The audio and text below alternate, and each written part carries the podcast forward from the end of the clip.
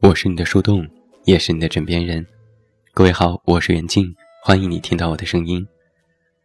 找到我参与节目互动，你都可以来到我的公众微信平台“远近零四一二”，或者是在公众号内搜索我的名字“这么远那么近”进行关注，也期待你的到来。上周周五，我们聊到了自媒体人的生存指南。自媒体人生存艰难，每天写稿追热点。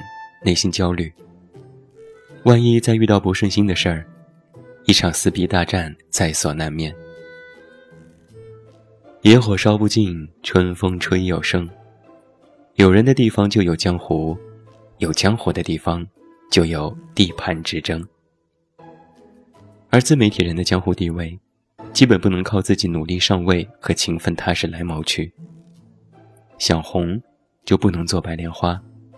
想出人头地，你首先要学会自闭。该挣钱的时候，你说生活贵在平淡；该说话的时候，你说沉默就是金。有这么出世的心态，干嘛不出家？做一个自媒体人，要有出世的价值观和入世的撕逼指南。那在今晚的节目当中。远近就来和你分享自媒体人撕逼指南。心态篇，你 low 哭了，你知道吗？先来举一个反面典型。前几天我遇到一个人在我的公号里留言，破口大骂。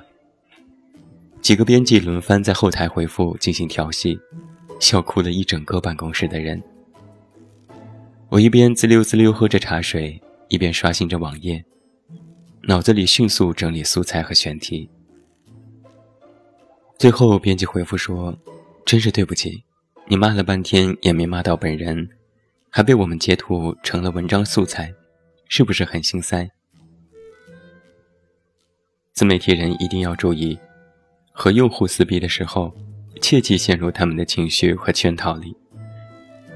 网上的人鱼目混杂，人人都需要刷存在感。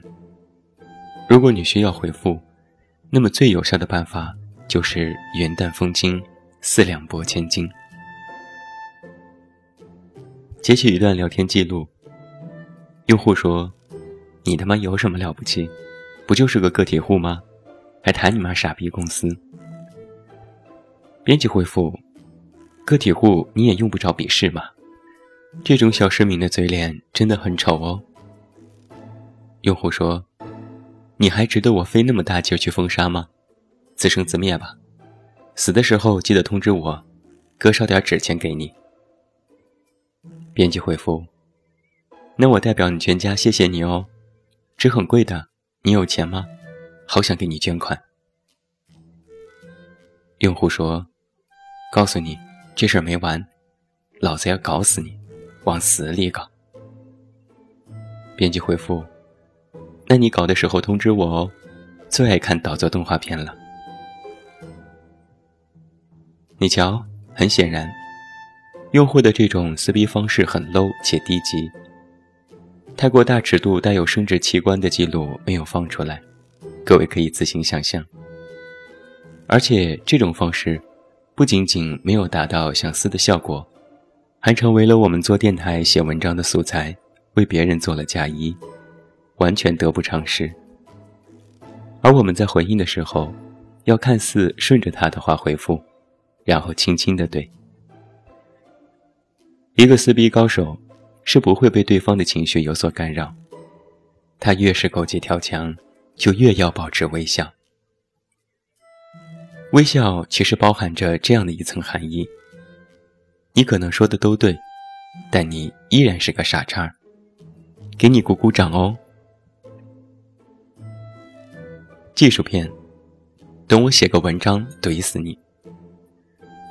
在低段位的撕逼之后，那么就是自媒体人的同行撕逼。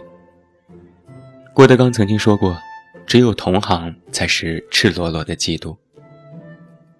同行之间的斗争分为两种：第一，我不认识你，但我看你不爽。第二，我不认识你，但你得罪我了。显而易见的是，同行互怼能够怼出一篇篇爆文，这是最奇怪的自媒体现象。只要有哪个红人写了一篇爆款，刷爆了朋友圈，那么就会有很多的自媒体人开始写怼文。我们见过很多这样的事情了。你写贱人，我凭什么要帮你？别人写有本事你别求帮忙，不然你就是贱人。你写实习生拿个盒饭玻璃心，别人写实习生本来就是工作，不是来做保姆。你写青春版《红楼梦》主题曲里有个婊子，别人写出版这套书的才是婊子。总之啊，不管写出怎样的爆款文章。只要能够从里面提炼出哪怕一丁点儿不同的价值观，那么就要火速的进行回怼。一篇爆款的回怼文有三要素：时间、价值、道德。回怼的时间要最及时，当晚爆款文上线发酵，最好能够在发酵初期就发布怼文，最迟不能够超过第二天中午。不然你还没有来得及发表，别的自媒体人就抢占了先机。提升价值观也是一件很有必要的事情。迅速散播的报文，基本都是在表达情绪和发泄。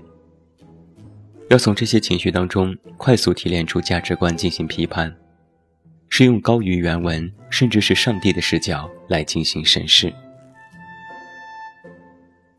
站在道德的制高点进行回怼。是制胜法宝。也别觉得道德是标尺，人人皆有度。如果你想进行回怼，那么你就要认为自己是最高话语权，写得越狠越带劲，骂得越痛越能轰。总而言之啊，既然要撕，那就要撕在点子上，往痛处戳，别迂回，别绕圈子。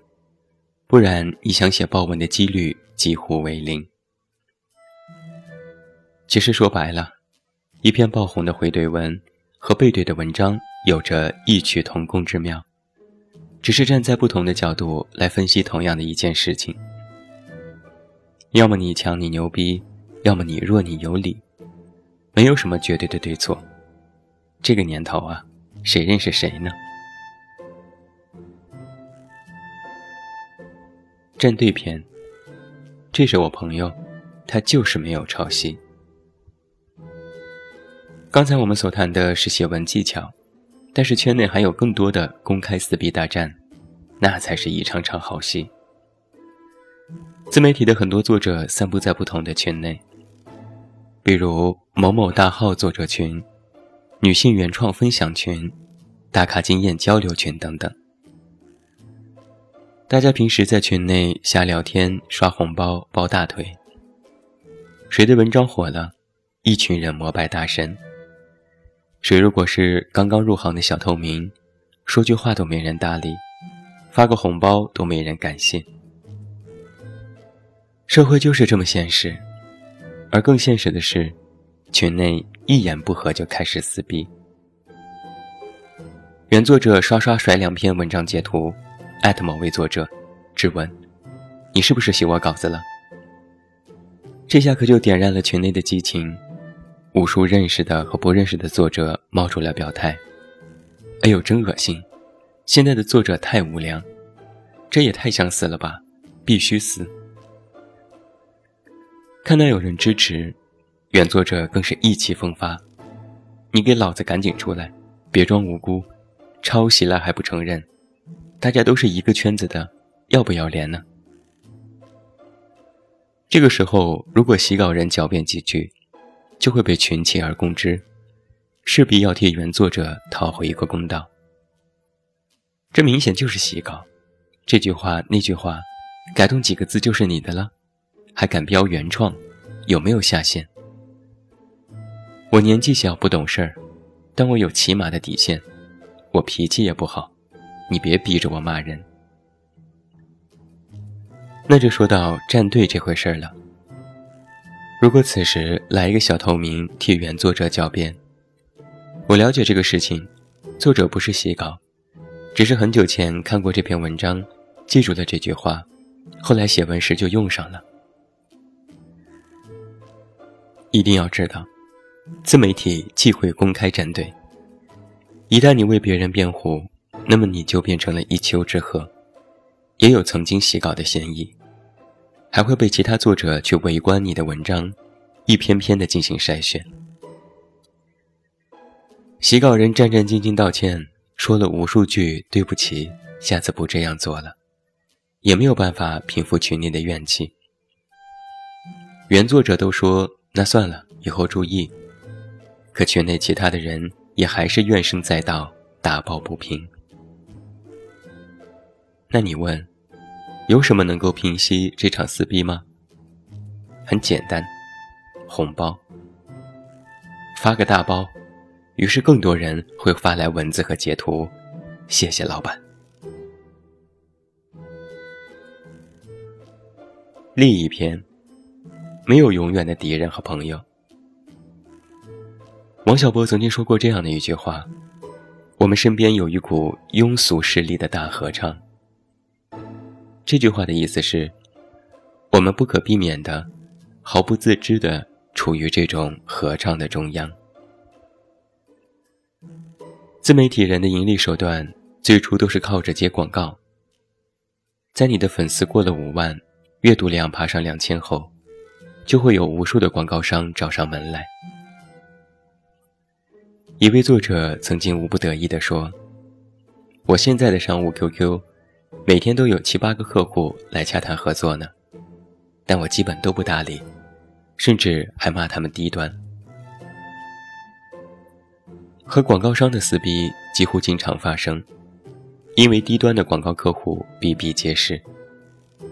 减肥、丰胸、保险、理财、代购、微商，只有你想不到的广告，没有接不到的广告单。作者昨天才在朋友圈更新了一条消息。前几天接了一个减肥的广告，结果掉粉严重，以后一定注意，不能光顾着钱。今天就又有肾宝的广告商找上门来。作者忍着脾气说：“我不接散物产品，你们这种东西我们是不会接的，而且还会掉粉，根本不值。”眼看就要撕逼。客户说：“哎呀，别生气嘛，我们给的钱多，三千块头条，不用你写文案，接不接？”作者说：“接。”发完广告，再发一条朋友圈，终究还是没能抵御住金钱的腐蚀，但也是人之常情。什么是人之常情？就是在这个社会上。无论是政界、商界，还是职场自媒体，没有永远的朋友，也没有永远的敌人。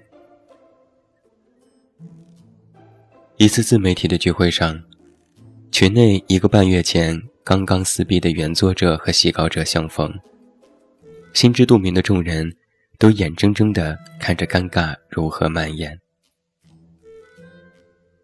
结果大跌眼镜的是。两个姑娘各自拿着一杯酒，挨坐在一起闲话家常，时不时的传出爽朗的笑声，相谈甚欢。我哪有那么优秀啊？还是你，一年工号就过了百万的粉丝。没有，还是姐姐更厉害。要不是你给我介绍客户，我估计都要喝西北风呢。那咱们这次的合作就交给你喽。我们相互撕，最好能够写文章互怼，肯定能红。那一定的，明天我就让编辑联系你策划选题。认识的，不认识的，大家彼此寒暄加微信，气氛融洽，纸醉金迷。圣经里说：“经得起别人的轻蔑，便是你的尊贵所在。”对恶意羞辱报以微笑，羞辱就成了一份荣耀。你也无需对轻蔑和羞辱过多的思量，因为这些事，在人间是经常发生的。俗话说：“好狗不乱叫，好驴不乱咬。”我们呢，要做一个笑里藏刀的人。最后送给你一段梁实秋写的撕笔法则：知己知彼。旁敲侧击，态度镇定，出言典雅，以退为进，预设埋伏，小题大做，远交近攻。那祝自媒体圈人人都红，祝所有人都可以优雅的撕逼。祝你晚安，有一个好梦。我是远近，我们明天再见。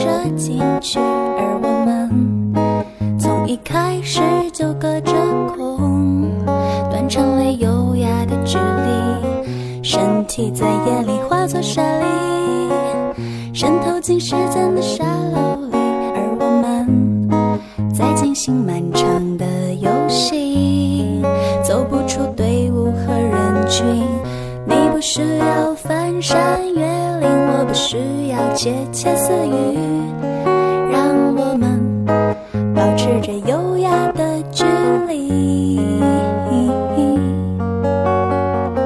你不需要山穷水尽，我不需要柳暗花明，